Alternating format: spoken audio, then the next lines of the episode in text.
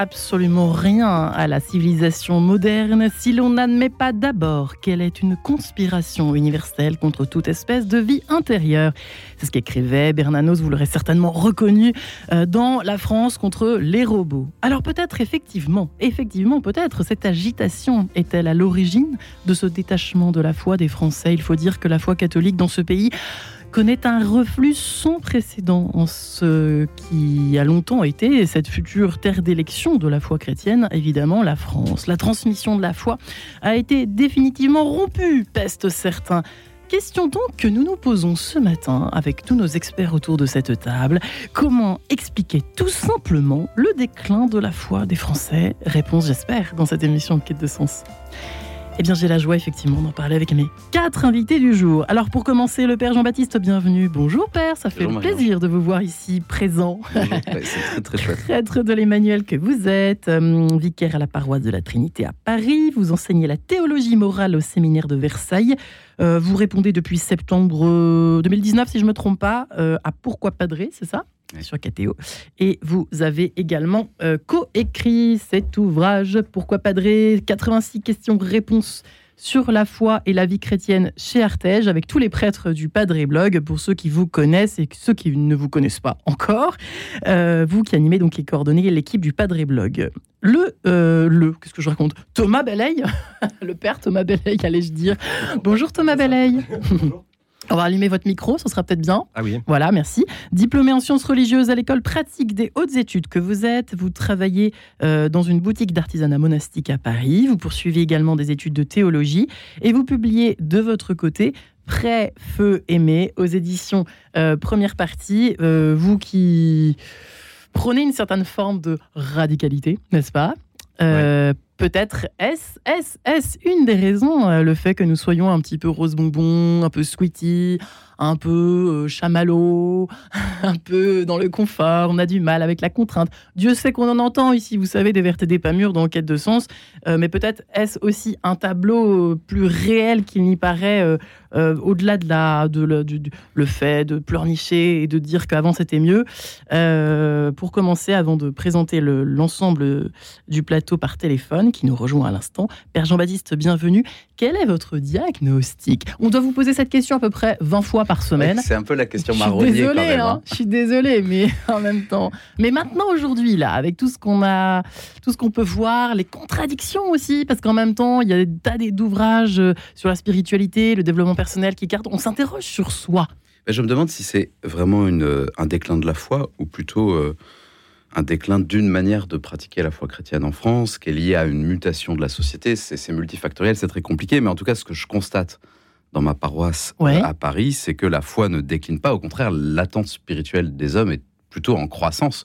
L'attente spirituelle Oui, l'attente spirituelle, et donc aussi la foi, mais pas au sens d'une foi euh, explicitée comme une foi chrétienne, peut-être encore, mais les ouvertures sont grandes. Et donc, c'est une mutation qui, qui, a lieu plutôt qu'une espèce de déclin. Euh, il y, a, le déclin de quelque chose, mais il y a la croissance d'autre chose. et donc, la question, c'est comment est-ce que nous, on se décale pour être réceptif de cette, de cette croissance qui est présente.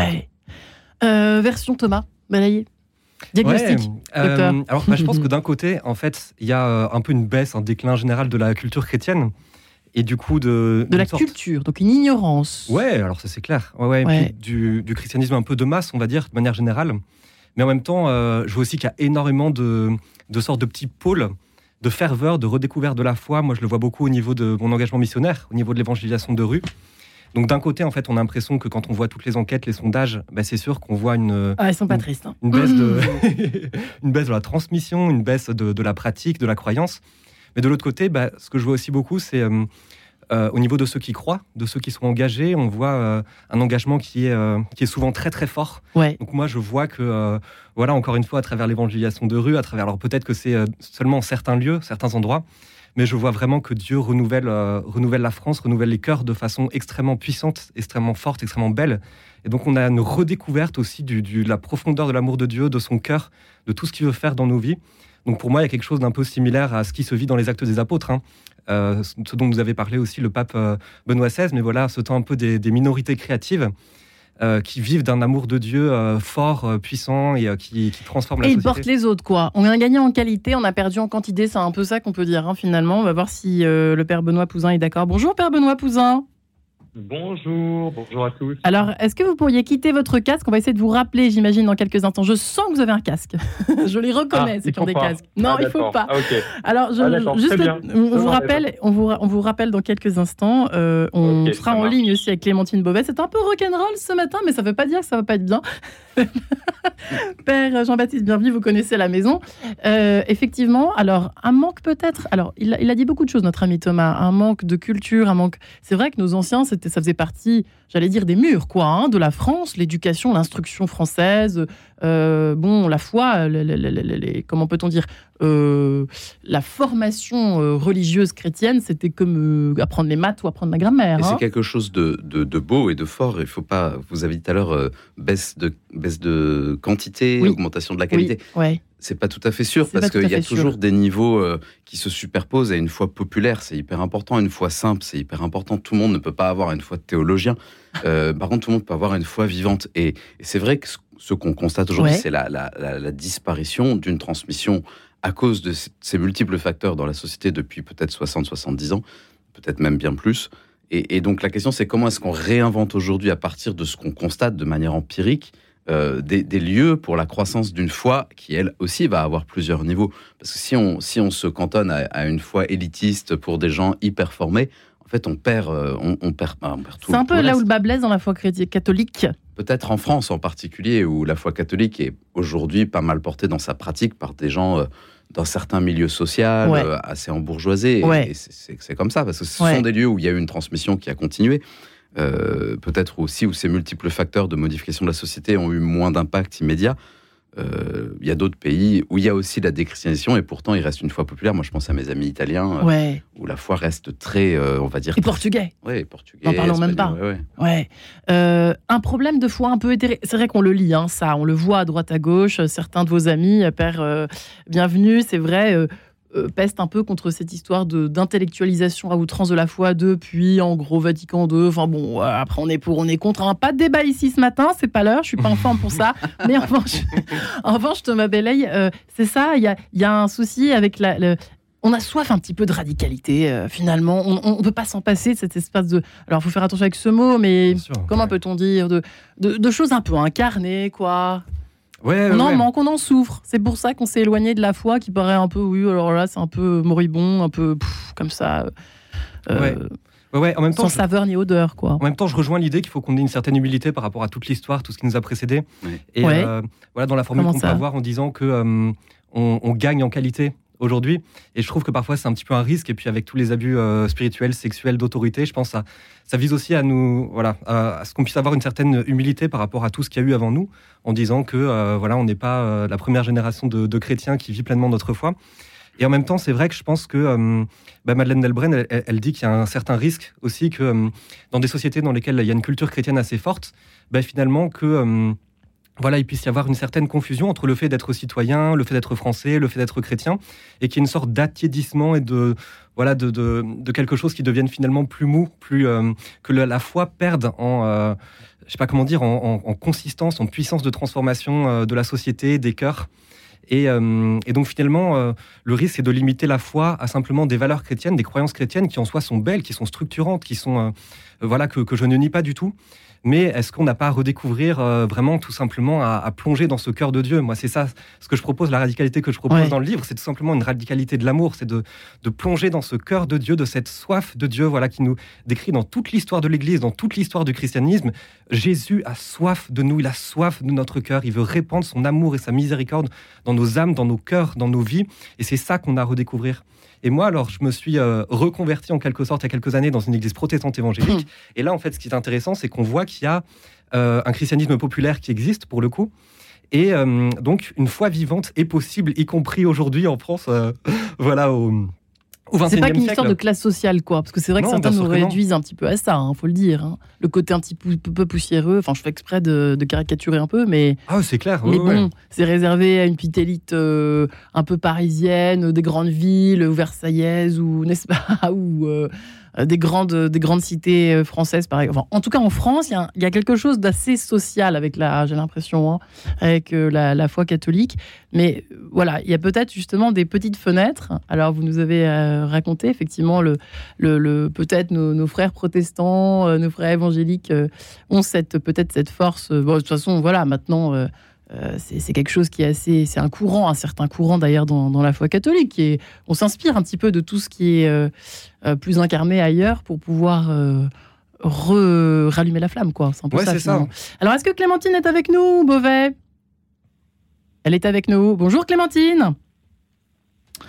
Bon, on va y arriver ce matin, ça va être compliqué. Clémentine une fois, Clémentine deux fois, Clémentine trois fois. Bonjour Clémentine.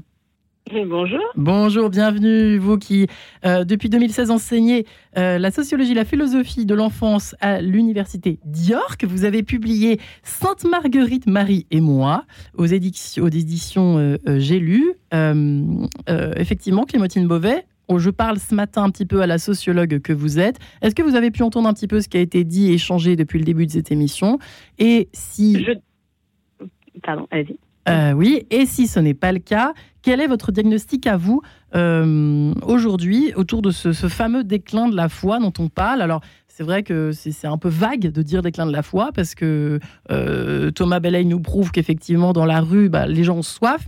Le père Jean-Baptiste Bienvenu nous dit que dans son église, c'est pareil. Qu'en est-il précisément? Je suis désolée. Euh, en fait, euh, j'attendais votre appel et donc du coup, je n'osais pas allumer en même temps ma radio, donc j'ai pas pu entendre ce qui se disait mhm. depuis le début. Et euh, vous savez, moi, je suis dans une situation un peu particulière par rapport à ce débat parce que, comme je l'explique dans le livre, dans Sainte Marguerite Marie et moi, personnellement, je, n'ai pas la foi, je suis pas croyante, je suis, je suis agnostique. donc, donc, oh, d'une certaine manière, je suis un peu votre votre public test. Bah, c'est pour ça qu'on avait hâte de vous avoir. Exactement.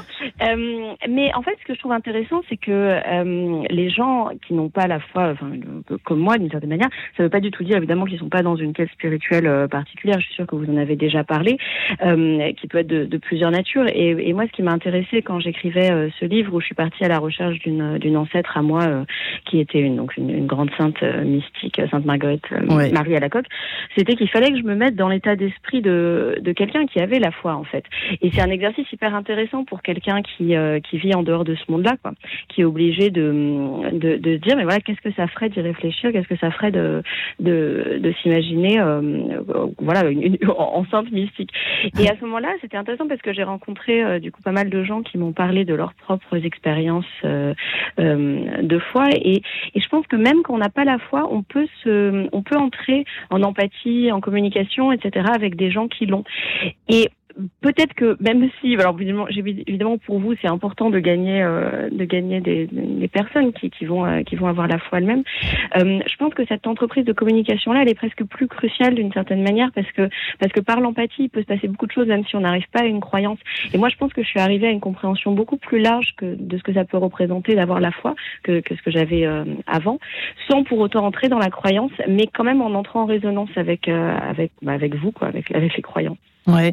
Euh, alors j'aurais bien aimé savoir ce que vous voulez dire par empathie, mais oui, Père euh, Bienvenue, vous voulez réagir, et après Père Benoît Pouzin. Quand Je suis content d'entendre Clémentine de nouveau parce qu'on eh avait eu des bonjour Clémentine, on avait, eu des, très beaux échanges euh, au moment de la sortie du livre, et je crois que la démarche dont tu parles est une démarche qu'on peut vivre de manière réciproque, c'est-à-dire que moi, il y a beaucoup de travail de de, déplacement intérieur que j'essaye de faire comme prêtre, comme croyant, qui est celui de me mettre en empathie et de me mettre dans la tête de quelqu'un qui à une quête spirituelle sans la thématiser ou la formaliser dans la foi chrétienne ou dans une foi quelconque, euh, pour pouvoir aller à la rencontre, vraiment, et c'est ce que j'ai vécu euh, en discutant euh, passionnément avec toi, je me souviens bien Clémentina Parimonial, c'était très beau, c'était une très belle rencontre, et, c'est quelque chose qui occupe beaucoup mon cœur aussi, c'est-à-dire que nous ne cherchons pas simplement, enfin nous ne cherchons pas du tout d'ailleurs à faire du chiffre ou aller chercher des gens. Prosélytisme à outrance. par contre, on cherche à ce que la rencontre soit possible. Ouais. C'est-à-dire, j'ai rencontré, euh, je suis heureux, regarde comment. On oui, puis la rencontre avec l'autre, tout simplement. Ouais. C'est-à-dire que si je me mets, comme euh, exprime Clémentine, peut-être qu'elle précisera après, euh, en empathie, alors tout d'un coup, il y a deux cœurs qui s'ouvrent l'un devant l'autre, et après, des choses qui nous dépassent se passent. Ouais. Qu'est-ce qui vous manque, Clémentine, alors? La grosse brutasse qui tape dans le tas. Après ce livre, en plus, euh, bon, on se demande quand est-ce que cette grade va tomber? c'est drôle parce que depuis la publication du livre, là c'est la, sortie en poche, mais il est sorti il y a, déjà presque deux ans. Et euh, c'est vrai que c'est, enfin, dans, les lettres que je reçois et dans les échanges que j'ai, euh, c'est toujours ce que, ce, que, ce que me disent les chrétiens, c'est que mais qu'est-ce qui vous manque Enfin, mais vous attendez quoi? Et moi, je, suis pas dans la même démarche. Mais ce que je voulais dire par empathie, euh, c'est vrai que j'ai utilisé ce terme parce que je pense qu'il y a un tel gouffre en fait entre les personnes qui ont la foi et celles qui l'ont pas dans, dans, la vie de tous les jours, et ça se manifeste aussi par des différences politiques. Je pense que quand on est euh, quand, quand, on est non croyant, on a souvent l'impression que les croyants sont aussi hyper tradis, hyper réels, euh, que eux-mêmes n'ont pas assez d'empathie euh, malgré euh, malgré ce qu'ils prêchent entre guillemets pour voilà pour la différence, etc. Et et puis il y a des, des, questions hyper clivantes qui qui parsèment ce ce, ce gouffre-là mm. entre entre guillemets. Là, on, parle en ce moment de la fin de vie, on parle de l'avortement, etc. Donc on peut avoir l'impression d'un manque d'empathie des deux côtés, quoi.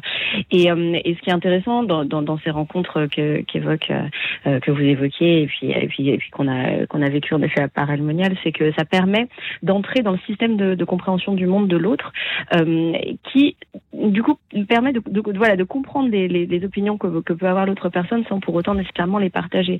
Donc euh, je ne sais pas si ça explique le, enfin en tout cas ça n'explique pas peut-être le déclin de la foi des Français. En tout cas pour moi ça ça esquisse des chemins, euh, pas forcément pour y remédier, mais du moins pour repermettre une espèce de, de dialogue entre entre ces entre ces personnes là. Puis moi ce que je vois en Angleterre euh, où je suis, euh, c'est que euh, il y a un certain nombre d'églises qui sont des églises sans foi ou sans dogme particulier, par exemple les églises unitariennes. Et, et, moi personnellement, je vais à l'église unitarienne de York, qui est une église sans sans dogme, sans Dieu. c'est vraiment une église pour athées et agnostiques. Qu'est-ce que c'est que cette histoire, vont dire les auditeurs bah oui, oui. Bah oui, les auditeurs peuvent se demander ce que c'est. Moi-même, moi-même, je connaissais pas. Euh, et en fait, bah, c'est, des services qui, euh, qui sont tous les dimanches et qui euh, imitent d'une certaine manière les, les services chrétiens. Ça, ça vient d'une église dissidente protestante à la base, hein. mais où voilà, bah, les gens, la plupart, ne croient pas du tout en Dieu. Il y a certains qui ont des croyances un peu animistes, déistes, théistes, enfin paganistes, tout ce que vous voulez. C'est assez, c'est bon, c'est très de gauche et très environnemental. Hein. Je vais pas, je vais pas vous, vous faire croire que c'est un truc assez traditionnel, mais mais n'empêche que les services, bah, il y a des hymnes, il y a des lectures, il y a des sermons euh, qui ont euh, plutôt trait à des valeurs comme la tolérance, l'amitié, etc. Et, euh, et je trouve ça intéressant parce que ça montre qu'on peut ne pas avoir la foi et quand même vivre une espèce de vie spirituelle et communautaire avec des gens qui, sans penser exactement la même chose que nous sur tous les sujets, se retrouvent sur un certain nombre de valeurs. Mmh. On en plus, on n'est pas obligé d'avoir la foi en en 24 en 48 heures quoi. C'est pas euh, très souvent les témoignages que nous avons ici sur Radio Notre-Dame ce sont des personnes qui euh, les conversions en tout cas tardives s'opèrent en plusieurs années. Mais euh, enfin je sais pas Thomas quel, est votre parcours à vous mais ouais ouais ouais. ça s'est pas fait du jour au lendemain quand même cette histoire. Non non non. Puis moi j'ai énormément reçu de mes parents qui du coup catholiques pratiquants engagés très très missionnaires dans une communauté nouvelle et donc, euh, ça a été très, très progressif. Moi, ma, découverte, ma plongée justement dans l'amour de Dieu, c'est passé d'abord par la réception de, justement, de certaines valeurs, de certaines choses qui m'ont structuré. Et puis après, les choses euh, sont passées, je dirais, de la tête au cœur, sont rentrées vraiment en profondeur. Mais c'est vrai qu'il y a, une, progression. Et en même temps, je vois aussi des conversions parfois beaucoup plus, euh, voilà, avec des, des, moments extrêmement forts, des conversions, on pourrait dire, plus, plus radicales. Mais en même temps, euh, voilà, moi, je, reste persuadé qu'en fait, ce que, ce que Dieu a nous donné, l'amour qu'il a déversé dans notre cœur, en fait, est tellement une vie, quoi. Ouais, c'est-à-dire, ça suffit même pas. En fait, ça, ça, je dirais même, ça nous. Euh, si on recevait tout d'un coup, en fait, euh, notre nature, je pense, n'est pas prête d'une certaine manière pas à amusant. Alors, ce serait pas amusant. Et puis, je pense que. Ça irait. Ouais, ouais. Bref, suite de cette opération, juste après cette page en couleur, nous sommes très en retard. À tout de suite.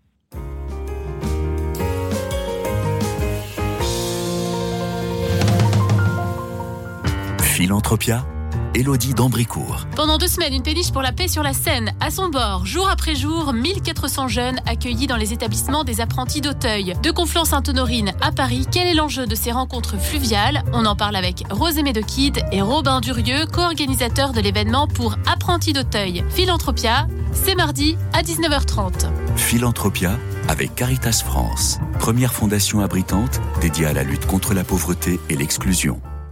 Grands-parents Vous avez à cœur de transmettre à vos petits-enfants la foi, l'histoire chrétienne et la découverte des richesses culturelles?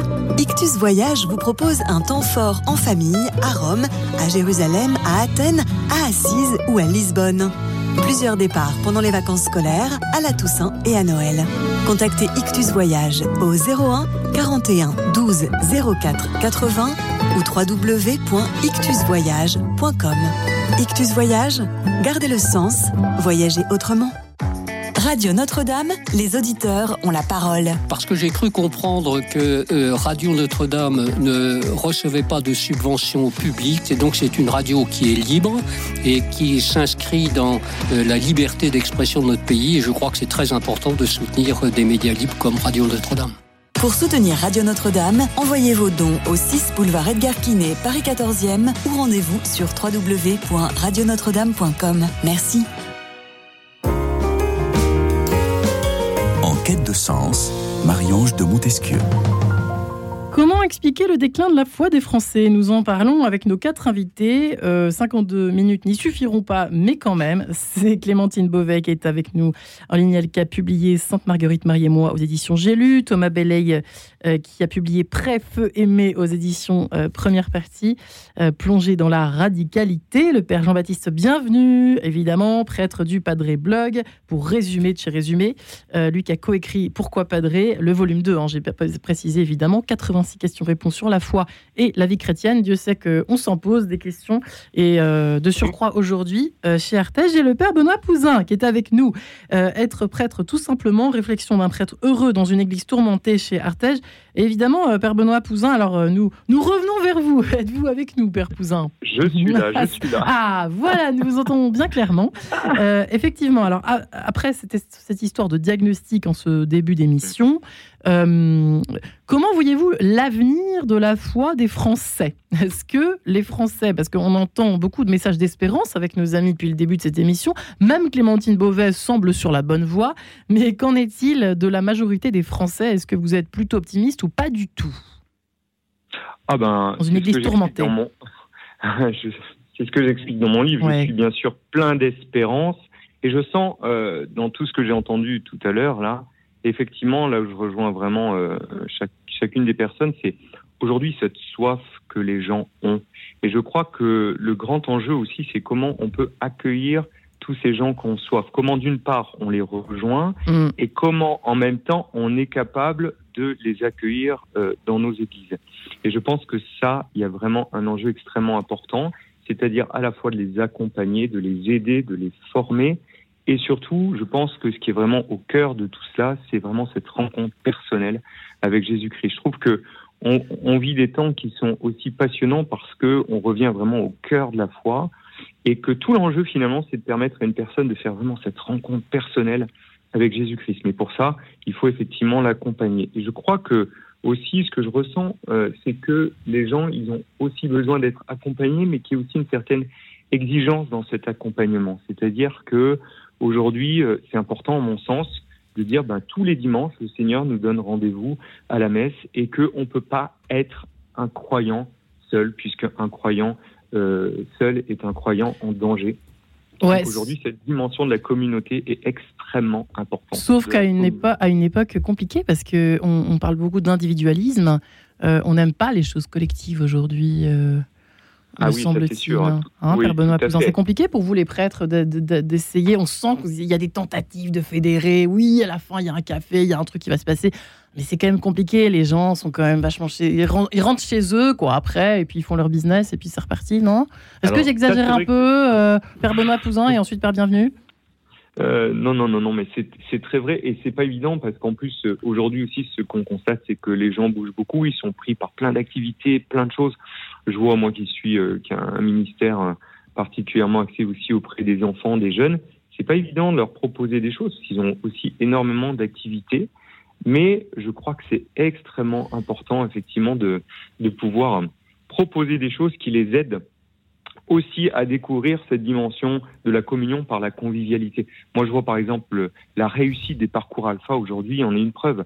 C'est-à-dire qu'à partir du moment où tu mets des gens autour d'une table, euh, que tu les accueilles, que tu leur souris, que tu leur souhaites la bienvenue, que tu leur dis que euh, on est heureux de pouvoir les accueillir, que chacun a de l'importance. Ben, Aujourd'hui, dans une société individuelle, eh ben ça c'est extrêmement important, je trouve, d'avoir ce regard, cette attention, cette bienveillance pour chacun. Et ça, les gens, ils sont extrêmement sensibles. Mais, ouais, mais Père, euh, père, Bienvenu, alors merci infiniment, Père, euh, père Benoît Pouzin. C'est vrai que Père Bienvenu, j'ai l'impression qu'il y a quand même euh, une, une, certes une soif de Dieu, une soif de d'être aimé, une soif. on sent tout ça, mais il y a quand même le, on sent même ici les personnes agnostiques qui viennent. Souvent, je leur demande des, des voilà, qui sont euh, plus ou moins de culture euh, chrétienne, mais en tout cas, enfin d'origine, en tout cas de tradition chrétienne, mais qui, qui, qui se dit non, non, mais moi je fais mon, euh, j'ai mon, ma façon de croire, je rentre dans une église seule, j'aime bien me faire mes petites affaires, mettre mes petites bougies, etc.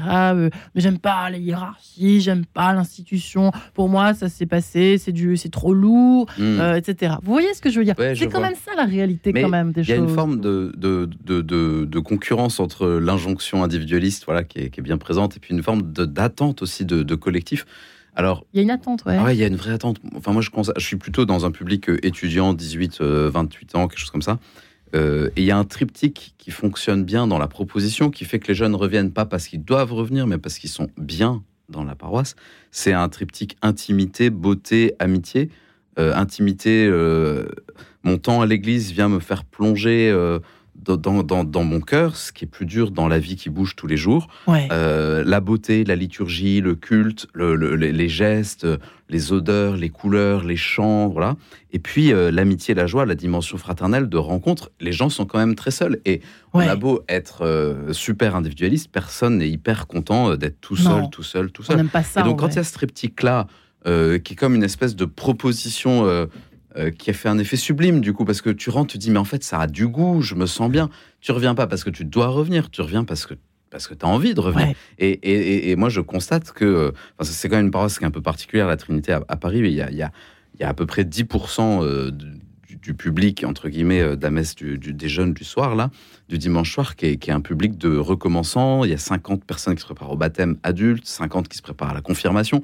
Donc sur 1000 personnes qui viennent à la messe du dimanche soir, il y en a 100 qui sont qui sont euh, en préparation de sacrement et donc plus encore. Euh, et, et, je reçois des mails de gens qui disent bah, maintenant, moi, je veux la première communion, je voudrais me préparer à la confirmation. Enfin, euh, mais ça, c'est possible pas parce qu'on veut rejoindre un mouvement politique ou rejoindre je sais pas quoi, parce qu'en fait, on, on, sent que le, triptyque dont je parle, intimité, beauté, amitié, ce triptyque est présent avec une, une, une densité de goût qu'on trouve pas ailleurs. Ouais. C'est peut-être ça finalement, la foi euh, version 21e, peut-être 22e siècle, je ne sais pas, mais et puis, y en a un. Je dirais aussi une paroisse euh, qui se centre non pas autour d'elle-même, de ses petites activités de toujours, de, de son petit club de mamie, de son petit. C'est bien hein, tout ça, mais en fait, une paroisse qui centre son énergie sur l'accueil des nouveaux, en fait, l'accueil de ceux qui sont pas encore là, qui, qui arrivent et qui du coup nous descendent de nous-mêmes, nous posent les questions qui sont celles de la société et, qui du coup nous décentre. Et ça, c'est passionnant. C'est pas un club, quoi, finalement. Hein. C'est peut-être euh, en train de devenir ça. Euh, Clémentine Beauvais, euh, vous allez de temps en temps dans les églises en France, vous vous promenez un peu, j'imagine que oui. Qu'est-ce que vous ressentez quand vous êtes quand vous vous promenez en France dans nos églises? Oui, j'y vais. Enfin, j'y vais et puis euh, euh, pour pour diverses raisons. Mais je peux pas vous dire que je ressens quelque chose d'absolument dévorant quand j'entre dans une église. Ça, ça, serait ça serait vraiment pas vrai. Moi, pour moi, les expériences euh, spirituelles qu'on peut avoir ou qu'on peut rechercher, elles sont si vous voulez, on, voit bien qu'il y a par exemple de plus en plus de gens qui, qui font la marche de Compostelle sans, sans être croyants du tout. Absolument. Euh, on voit, euh, on voit des gens. Moi, en, Angleterre, il y a vraiment une grande pratique parmi mes amis euh, agnostiques athées et dont je fais partie, qui est d'aller aux vêpres qu'on appelle euh, Evensong, euh, qui sont dans les églises anglicanes, très belles, très chantées. donc là, je rejoins tout à fait ce que disait Jean-Baptiste avec le, le fait que ce soit la, la beauté. on va chercher ça. moi, donc c'est pour ça que moi, ça dépend des églises. si je vais à, à Saint-Germain-des-Prés à Paris, euh, là, euh, oui, j'ai une expérience euh, de, beauté énorme parce que le, plafond est sublime et que c'est une, esthétique qui me parle. Mais mais mais c'est ça que, que voilà qui peut m'enchanter. Et je suis pas convaincue que qu'il faille nécessairement euh, euh, avoir la foi pour pour apprécier ça, mais c'est vrai qu'après c'est vraiment euh, extrêmement au cas par cas. Donc je sais je sais pas ce que, enfin moi personnellement, ouais, j'aurais pas par exemple comme comme vous dites vos, vos invités agnostiques qui vont mettre une bougie dans une église. Moi personnellement ça me c'est pas un comportement que que j'aurais dans une église. Je, je je peux pas vraiment participer de ça. Par par contre entrer comme je l'ai fait l'autre jour dans une église à, à Auray, à Sainte-Anne-d'Auray, entendre un chœur d'enfants, une chorale d'enfants qui chante, euh, mhm. qui répète, euh, voilà, qui, qui répète, c'était la maîtrise de, de Sainte-Anne-d'Auray en, l'occurrence, qui répétait dedans. Là, il y a une expérience vraiment. Il se passe quelque chose. et là, on rejoint le, on rejoint le petit, euh, le chapitre intimité de, mhm. du Père Bienvenu. Hein. On a l'impression qu'on a, mhm. on, est quand même des êtres humains, on est à la fois des animaux, on est à la fois. Il faut se connaître aussi, c'est-à-dire qu'on est, on est quand même forcément attiré par ce qui est beau, par ce qui nous euh, ce qui nous fait vibrer, quoi. Il y a une vibration aussi qui se passe dans, les églises. Hein. Euh, on sait que comment étaient bâties les églises romanes, d'ailleurs. Qu'est-ce qui vous fait vibrer, Thomas Balaye? La liturgie, le, c'est important pour vous tout ça ou pas hein? Ouais, c'est important, mais je vais vous dire très clairement, ça, ça passe vraiment après ah oui, pour vous, ça passe après? Ah ouais, tout ça, c'est que des moyens. Moi, ça passe des mots très important pour moi aussi. Ouais, hein. je peux comprendre. Je suis comme Clémentine, moi j'aime beaucoup le. Je peux comprendre. moi, je trouve ça beau, je trouve ça, je trouve ça inspirant, ça me. Mais sinon, moi, c'est d'abord euh, l'intimité et euh, justement le, le fait de se rendre compte que tout simplement, enfin, on l'oublie, mais Dieu, il n'est pas lointain. Il existe, il est vivant, il transforme la vie. C'est dans le quotidien finalement. C'est une hein. amitié. C'est une affaire de quotidien. Vous, ouais, hein. c'est une relation vivante. J'aimais bien ce que, ce que disait le père par rapport à une relation Ça se traduit comment dans votre vie? Par des signes, hein, des choses incroyables, des petits miracles du quotidien? À chaque seconde. Ouais, ouais, c'est tout le temps. C'est la présence d'un de, ami, alors qu'il va pas être forcément sensible. Je vais pas vous raconter d'histoire. Ça se vit aussi euh, parfois dans la difficulté, dans une certaine euh, obscurité au niveau de la foi, au niveau des sens et tout ça. Mais il y, a une conscience permanente. Souvent, on me dit est-ce que je crois? Non, non, j'en suis sûr en fait. Je sais que Dieu existe, je sais qu'il m'aime, je sais qu'il est avec moi. Sa, présence, elle est beaucoup plus euh, profonde, beaucoup plus intense, beaucoup plus intime que la présence de n'importe quel être humain sur Terre. Donc en fait, après le reste. Ça se traduit comment au quotidien, ça? Quand il y a des grosses épreuves, euh, ça vous apporte quoi? Alors après, les épreuves, je les vis, je les subis, euh, ça m'arrive de gueuler vers Dieu, mais j'ai conscience, mais vraiment c'est une conscience dans mes tripes, c'est pas juste euh, intellectuel, c'est pas juste sentimental. J'ai conscience que ma vie est entre les mains d'un Dieu bon qui m'aime. Donc, quelle que soit la, la, la, la le coup de poing que je me prends en pleine figure, qui me fait souffrir et je souffre comme n'importe qui, je sais que ma vie, elle est entre les mains d'un Dieu bon qui veut le meilleur pour moi. Et donc, quel que soit ce que je vis, en fait, il n'y a rien qui peut m'arracher à cet amour. C'est un amour qui est vivant, qui est brûlant et que je ressens même au tréfonds de l'épreuve. Père Benoît Pouzin, qu'est-ce qui manque? Excusez-moi, Thomas Ballet, je suis. Euh, coupe tous, mais quatre, c'est beaucoup. Et en même temps, on a envie d'en savoir bien, bien plus encore, Père Benoît Pouzin. Euh, en fait, c'est drôle parce que quand on entend Thomas Balaye, on a tous envie d'y adhérer, quoi. Moi, je signe, il hein, n'y a pas ah de problème. Alors, pourquoi on n'adhère ah pas? Parce que les gens ont peur de quoi? Moi, j'aimerais bien savoir. Oui, c'est vrai. C'est une belle question. Une fois par mois, j'ai la joie comme ça d'aller dans des collèges, lycées, témoigner un peu partout en France de, ma rencontre personnelle avec le Seigneur. Et je suis très touché d'entendre beaucoup de jeunes qui me témoignent combien en fait ils prient. Ils ont vraiment une relation avec Dieu. Mais en fait, ce qui leur manque vraiment, le lien avec l'Église, c'est le lien avec la communauté, le lien de la communion. Pour ça, on entend beaucoup de gens aujourd'hui qui disent, vous savez, mon père, moi, je suis croyant, mais pas pratiquant. Ouais. Euh, moi, j'aime pas trop cette expression, parce que c'est pas très vrai. Il y a beaucoup de gens qui croient et qui veulent pratiquer, entre guillemets, leur foi. Par contre, le vrai problème, c'est comment je me laisse pratiquer par le Seigneur. Et la grâce des sacrements, la vie de l'Église, eh bien, permet vraiment de comprendre qu'on fait partie voilà, du peuple de Dieu et qu'on ne peut pas avancer tout seul et que Dieu nous donne sa grâce par les sacrements. Et pour avancer dans sa vie quotidienne, eh bien, il faut recevoir ce pardon, être nourri de l'Eucharistie, voilà, vivifier en nous cette grâce reçue de notre baptême, notre confirmation, etc. Donc ça, c'est vraiment un appui, une force, effectivement, dans, mm. dans, notre vie de tous les jours. Sauf que, Père euh, Bienvenue, euh, je suis désolée, je fais la casse-pied du jour, de l'émission, mais en même temps, je suis un peu là pour ça aussi. C'est que on, on, on, aimerait bien, c'est vrai que peut-être qu'on veut une partie du package, mais on veut pas tout le package. C'est-à-dire, euh, moi, je veux bien être aimé, je mais par contre, je veux pas aller tous les dimanches à la messe, je veux pas aller me confesser, je veux pas, je veux ceci, mais je veux pas cela, quoi c'est un petit peu à la carte. Mais ça, c'est très, c'est ça. ça c'est très aujourd'hui. Désolé, mais on est tous un peu comme ça. Hein. Oui, très bien. Moi, ça me, ça me pose pas de problème. La question, c'est, enfin, oui, non, ça me pose pas de problème. La question, c'est comment est-ce qu'on pense la, vie aussi comme un chemin, comme une progression?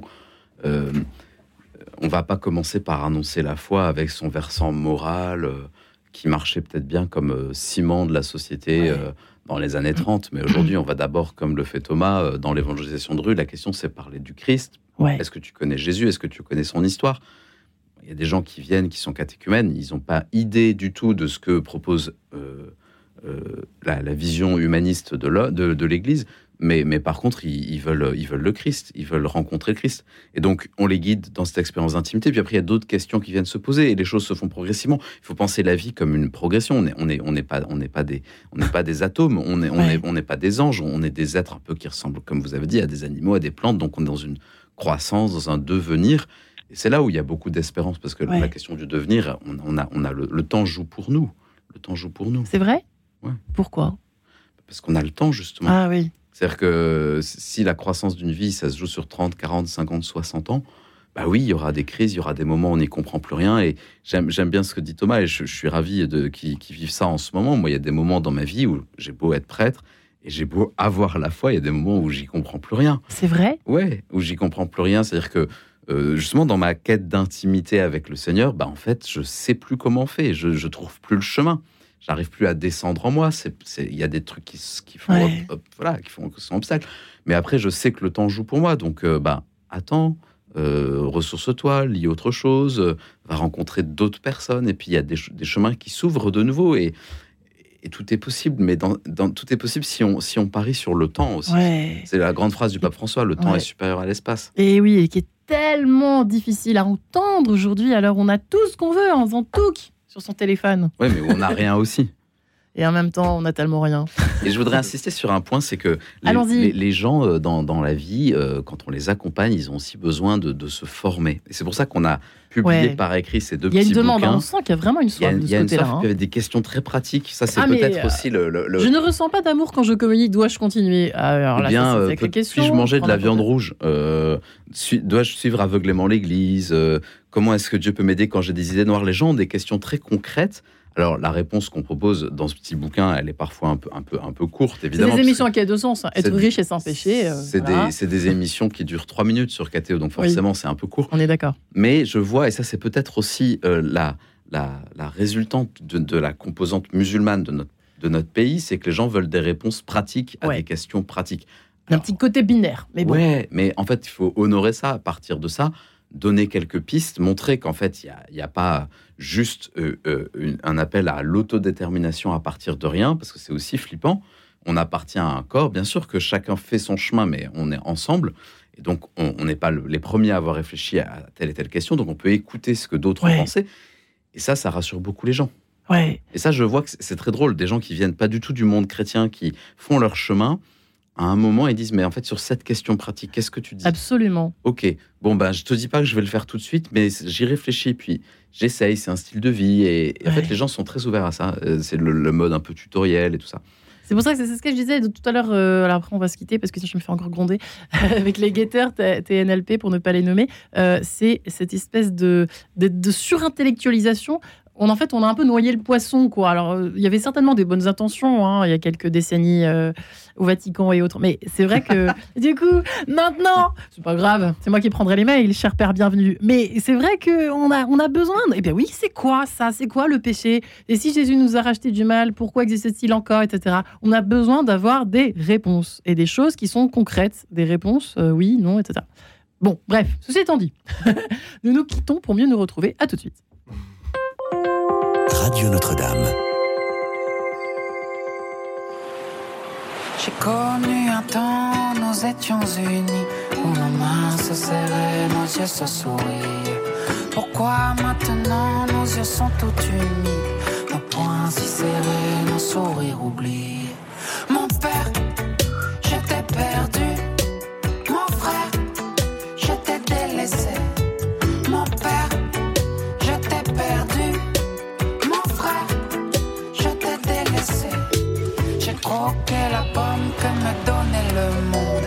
Vu que j'étais nu, j'ai connu la honte. J'ai troqué mon cœur pour des billets immondes.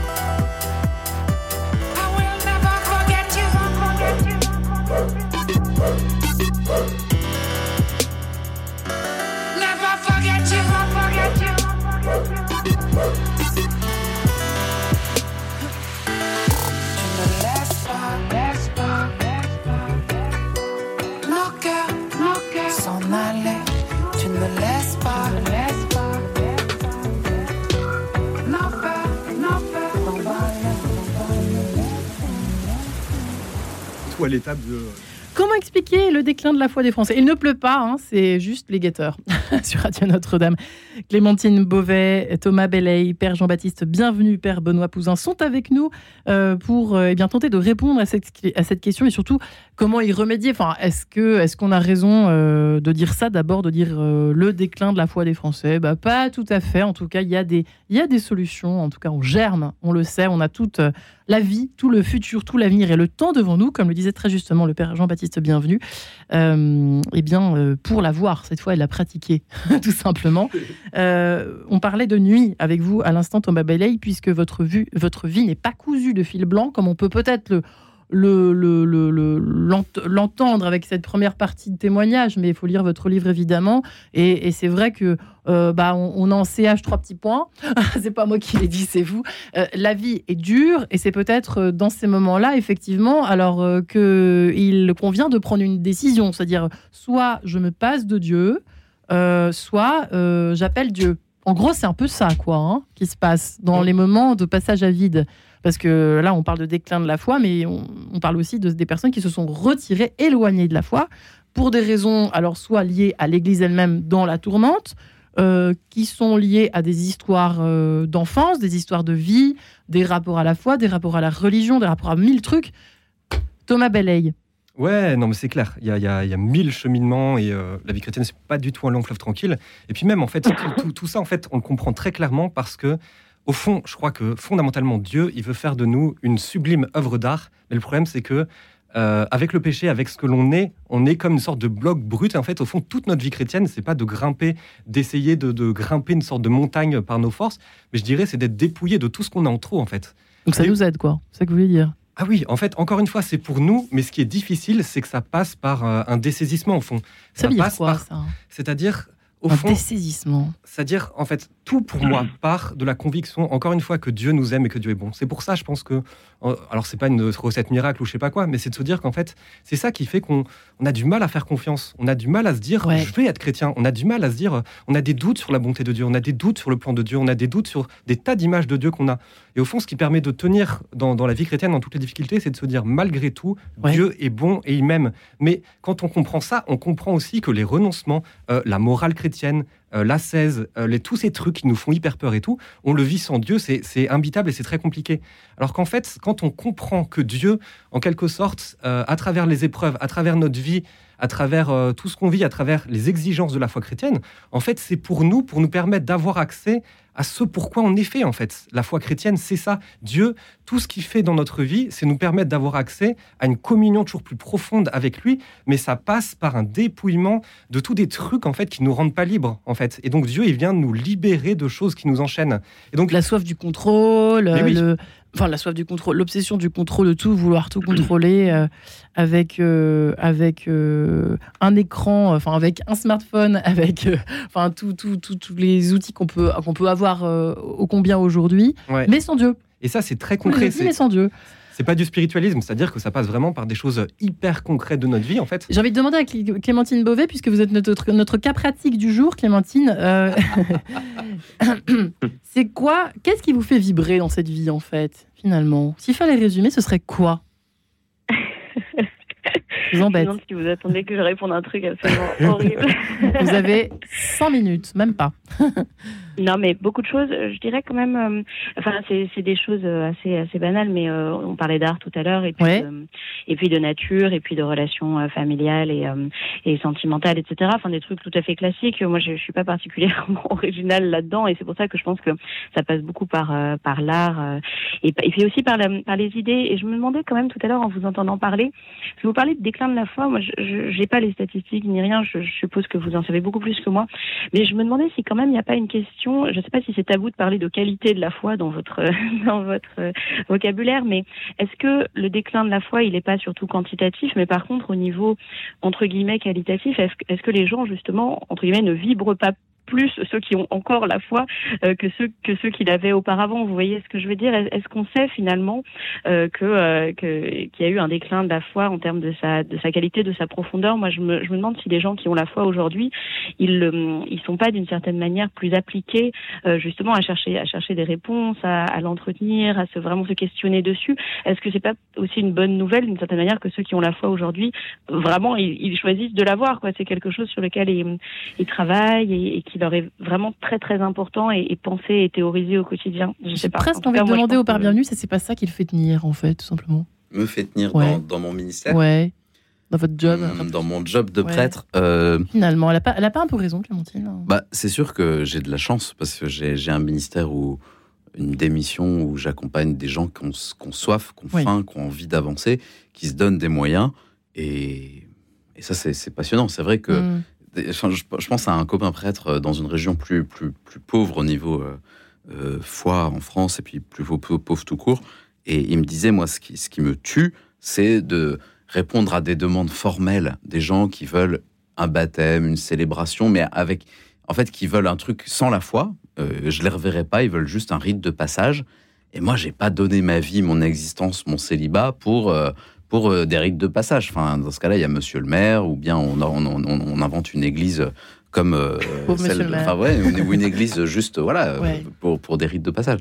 Effectivement, on n'a pas donné. Euh, enfin, c'est vrai qu'il y a une dimension existentielle dans, dans, dans le langage. C'est frustrant pour vous, ça. C'est le côté bah, frustrant. Ouais, et en même temps, je pense que, comme je disais tout à l'heure, si on réorganise nos paroisses progressivement en laissant tomber de manière définitive justement toutes ces réponses à, à, des choses qui en fait ne sont pas notre job, bah, on retrouvera du vide déjà et du coup peut-être de l'énergie pour autre chose. C'est pas simple, hein, je euh, dis ça, c'est facile depuis ma paroisse euh, hyper, euh, hyper fréquentée avec des gens qui ont des grosses, grosses demandes mais qui, sont aussi loin de l'église.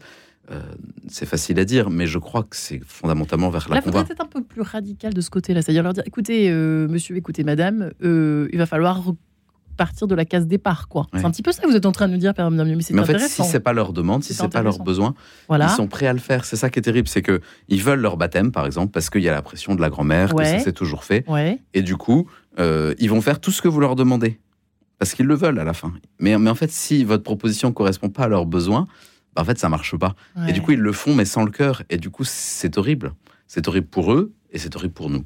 Donc, euh, ça pose une vraie question. Tiens, qu'en dit euh, le père Benoît Pouzin sur cette question? J'imagine que vous êtes confronté à la même réalité, père Benoît Pouzin. Ah oui, tout à fait. Hmm. Ça, c'est certain. Et euh, moi, je vois le nombre. Et d'ailleurs, je crois aujourd'hui, c'est un, gros enjeu, cette question. C'est-à-dire tous ceux qui viennent aujourd'hui, comme disait le père Jean-Baptiste, frapper à notre porte parce qu'ils cherchent du rite. Comment, en fait, on, les accompagne, on les accueille et euh, comment on fait finalement de ces moments-là aussi un lieu de mission, d'évangélisation? Et je trouve par exemple pour ceux qui veulent aller un peu plus loin, quand tu leur proposes un parcours comme le parcours alpha, eh ben c'est intéressant parce que là, on leur dit pas de venir à la messe, on leur propose de vivre quelque chose euh, dans l'ordre de l'enseignement, du partage, de la convivialité. Petit à petit, il y a un chemin qui peut se faire. Et c'est vrai que ça, c'est tout l'enjeu aujourd'hui, je pense, mm. aussi de pouvoir aller chercher ceux qui sont déjà venus frapper à notre porte pour essayer aussi de, les aider, de les accompagner à faire vraiment cette rencontre avec le Seigneur. Ce que j'aimais beaucoup tout à l'heure dans ce que j'entendais, c'est que c'est vraiment ça finalement, tout le mystère, tout l'enjeu hein, aujourd'hui dans l'évangélisation, c'est qu'on voit qu'il y a beaucoup de gens qui portent des choses difficiles, qui portent des angoisses, des peurs, qui, qui beaucoup de choses. Et comment, comme le disait Thomas tout à l'heure, ben, en fait, le Christ vient nous libérer.